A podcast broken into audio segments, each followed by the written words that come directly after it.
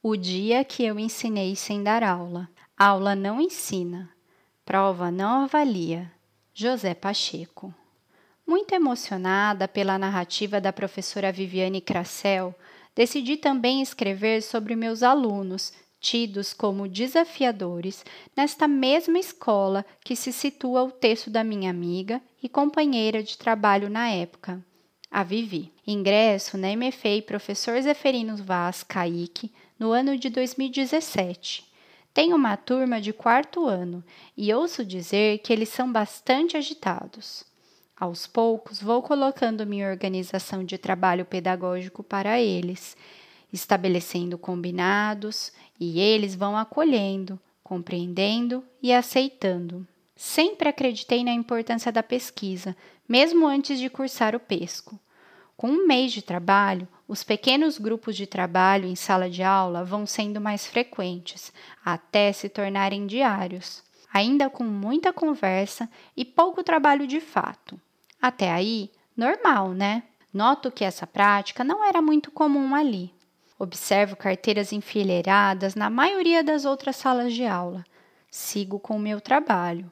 Aos poucos, as crianças vão se acalmando. Perco a conta de quantas vezes eu digo: pergunte ao seu grupo antes de vir falar com a Pro. Será que eles não podem te ajudar? Volte no grupo, pesquise com eles. Ou ainda com humor: Não sei, esqueci tudo o que eu sabia hoje em casa. Risos. Para além disso, as rodas de leitura diárias no início da aula começam a fluir as assembleias e os conflitos também.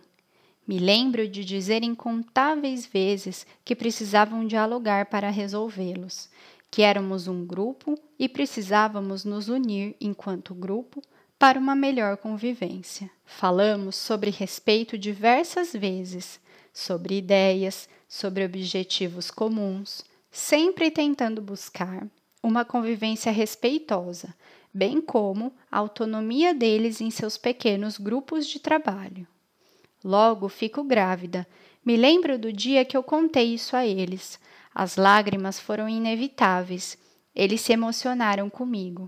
Sabia que aquele ano seria especial, para mim e para eles.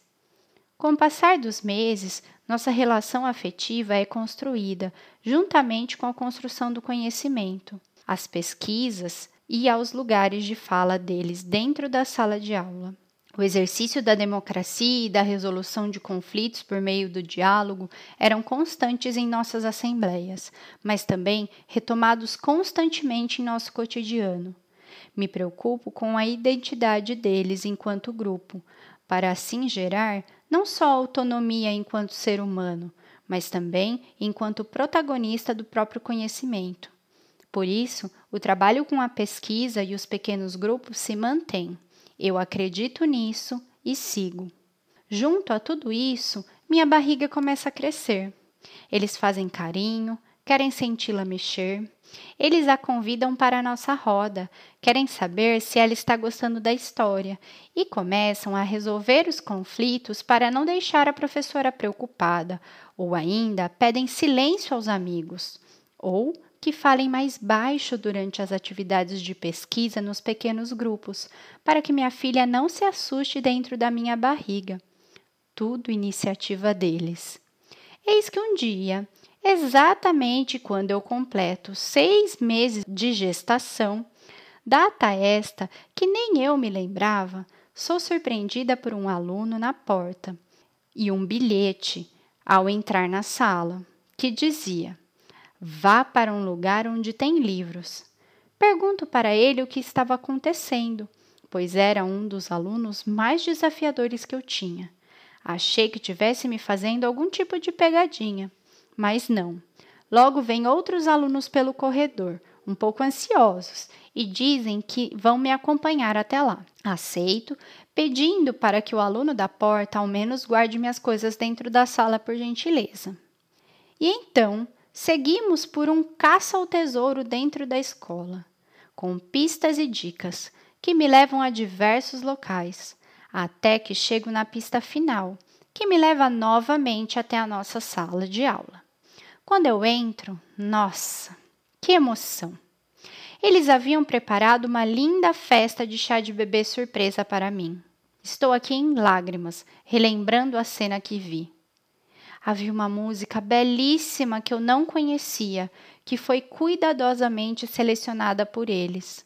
Haviam até trazido uma caixinha de som e um celular, escondido, risos. Haviam cartazes cuidadosamente escritos e decorados, bexigas, carteiras afastadas, uma mesa com quitutes e um bolo que uma aluna havia feito pela primeira vez sozinha. Vi cuidado, amor, muita organização coletiva e principalmente o quanto eles se uniram para proporcionar aquilo para nós duas, minha filha e eu. Choro, choro, choro e olho para eles, e eles choram comigo me abraçam. Não temos palavras. Elas não precisam ser ditas. Todos estavam ali. Até aqueles que possuíam alto número de faltas e eu ficava no pé, não haviam faltado naquele dia. Até os alunos mais tímidos e pouco participativos estavam ali, me mostrando o que haviam feito especialmente para aquele dia. Uns encheram as bexigas, outros planejaram o caça ao tesouro, outros organizaram as músicas, outros os quitutes, outros os cartazes, e outros foram buscar as professoras que os apoiaram quando isso se fez necessário. Minhas amigas Tamires e Lívia, jamais me esquecerei daquele dia e acho que nunca vou conseguir me lembrar dele sem deixar que as lágrimas venham à tona. Naquele dia, não dei aula, claro. Conversamos, Compartilhamos o momento, tiramos fotos e até desenharam em minha barriga com batom. Até flores de um aluno muito, muito resistente eu ganhei. Foi tão inesperado. Ao ir embora e chegar em casa, passei o dia muito pensativa. Me sentia realizada como pessoa e como profissional. Constatei o motivo pelo qual ambas as coisas estavam ali entrelaçadas. Eu sempre quis ser professora pela possibilidade de transformação social, para dar um mundo melhor para todos e também para os filhos que eu viesse a ter. Ali, naquele dia, percebi que eu havia plantado uma sementinha para esse mundo melhor. Meus alunos se uniram enquanto grupo em prol de um objetivo, que era fazer aquela surpresa. Todos eles. Quer exercício maior de convivência democrática e protagonismo do que esse?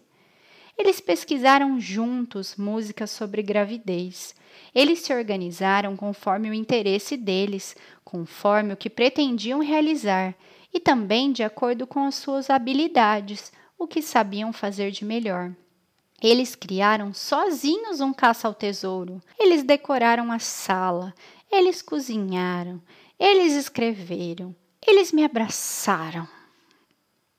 Ali eu vi que todos os meus desejos em relação àquela turma já haviam sido conquistados.